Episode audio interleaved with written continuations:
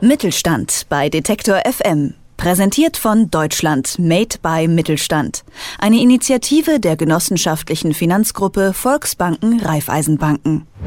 Das Glück ist mit den Tüchtigen. Kennen Sie sicher das Sprichwort, nur kann man das vielleicht unterstellen, aber ganz so einfach ist es dann auch nicht.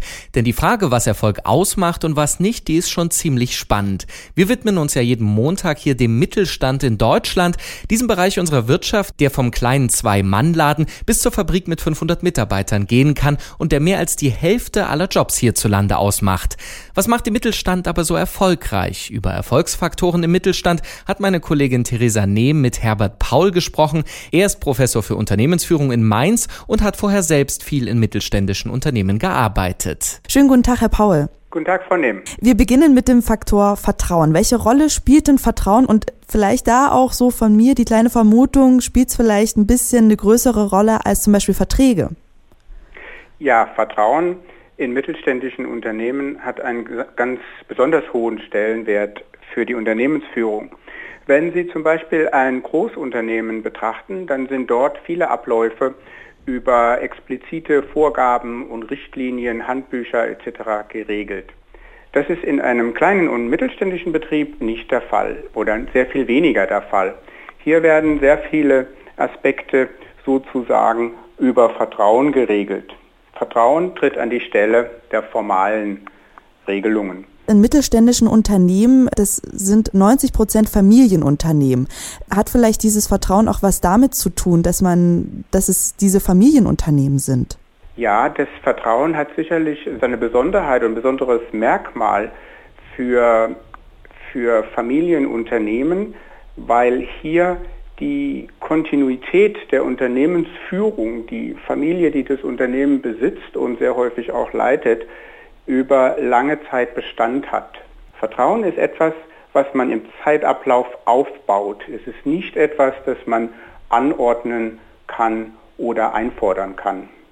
Und wie schaut das denn dann aus, wenn man expandieren möchte, zum Beispiel ins Ausland gehen möchte? Profitiert der deutsche Mittelstand dann ebenfalls von diesem Vertrauen? Ja, ganz ohne Zweifel. Der deutsche Mittelstand hat im Ausland einen sehr hohen Stellenwert, genießt einen sehr guten Ruf.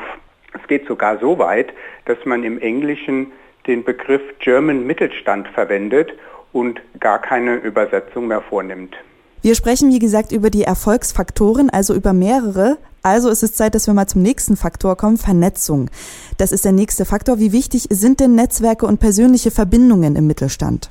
Netzwerke und, Verbindung und persönliche Verbindungen spielen im Mittelstand ebenfalls eine ganz wichtige Rolle. Netzwerke sind nämlich ein Mittel, um mit Ressourcenknappheit umzugehen. Mittelständische Unternehmen verfügen in der Regel über weniger Ressourcen und über die Zusammenarbeit in Netzwerken, über die Auslagerung von bestimmten Funktionen in der Wertkette können solche Ressourcendefizite überwunden werden. Nun könnte man meinen, dass ähm, aufgrund dieser beschränkten Ressourcen kleine und mittlere Unternehmen ganz besonders aktiv in Netzwerken äh, sind und äh, Partnerschaften eingehen.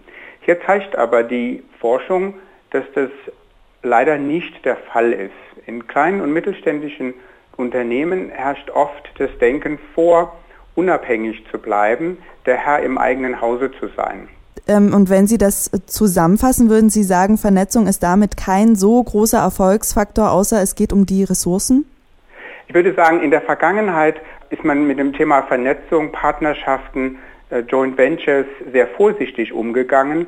Ich glaube aber, dass aufgrund der veränderten technischen Entwicklungen, die Fortschritte in der Kommunikations-IT-Technologie, äh, die Globalisierung, hier Änderungen eintreten. Das wird sicherlich auch getrieben zum großen Teil durch den Übergang auf eine jüngere Führungsgeneration die diesem Thema wesentlich offener gegenüberstellt. Also meine Aussage wäre hier, in der Vergangenheit war man hier sehr vorsichtig, in der Zukunft wird diese, dieses Tätigwerden in Netzwerken, das Zusammenarbeiten mit Partnern eine wesentlich größere Rolle spielen. Mhm. Äh, wenn man zum Beispiel auf die Seite schaut, dann steht da immer irgendwas von Firmenphilosophie. Also die haben ja dann eigene Grundsätze, nach denen sie arbeiten möchten.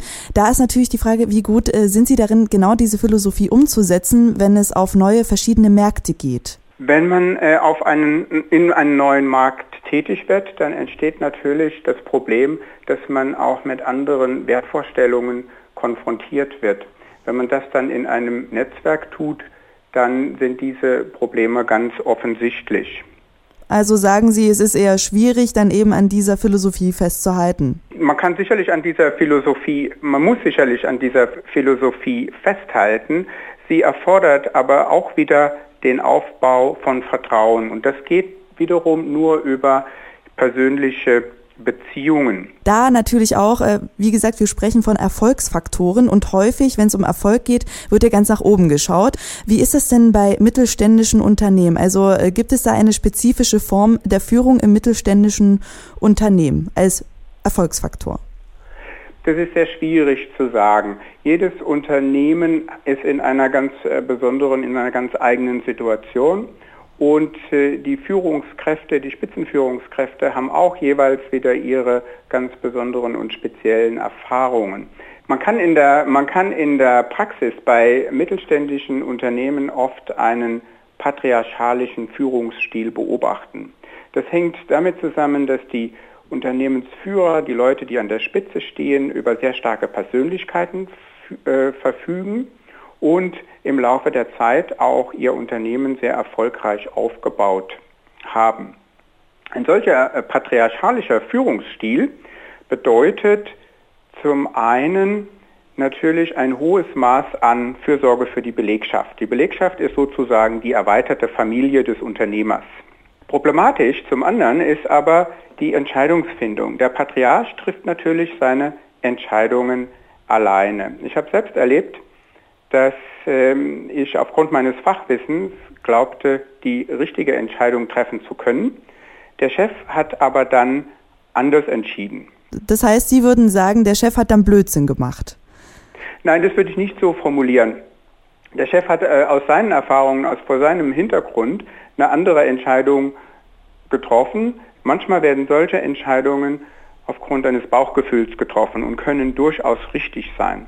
Sie sind aber auch manchmal völlig falsch, wie, der, wie das Beispiel von Anton Schlecker hier in Deutschland vor zwei oder drei Jahren sehr schön belegt. Das sagt Herbert Paul. Er forscht und unterrichtet als Professor für Unternehmensführung an der Wirtschaftshochschule Mainz, hat das Buch Erfolg im Mittelstand mitgeschrieben und hat lange in mittelständischen Unternehmen gearbeitet. Und ich sage äh, vielen lieben Dank für Ihre Zeit, Herr Paul. Vielen Dank, Frau Nehm. Mittelstand bei Detektor FM. Präsentiert von Deutschland Made by Mittelstand. Eine Initiative der genossenschaftlichen Finanzgruppe Volksbanken Raiffeisenbanken.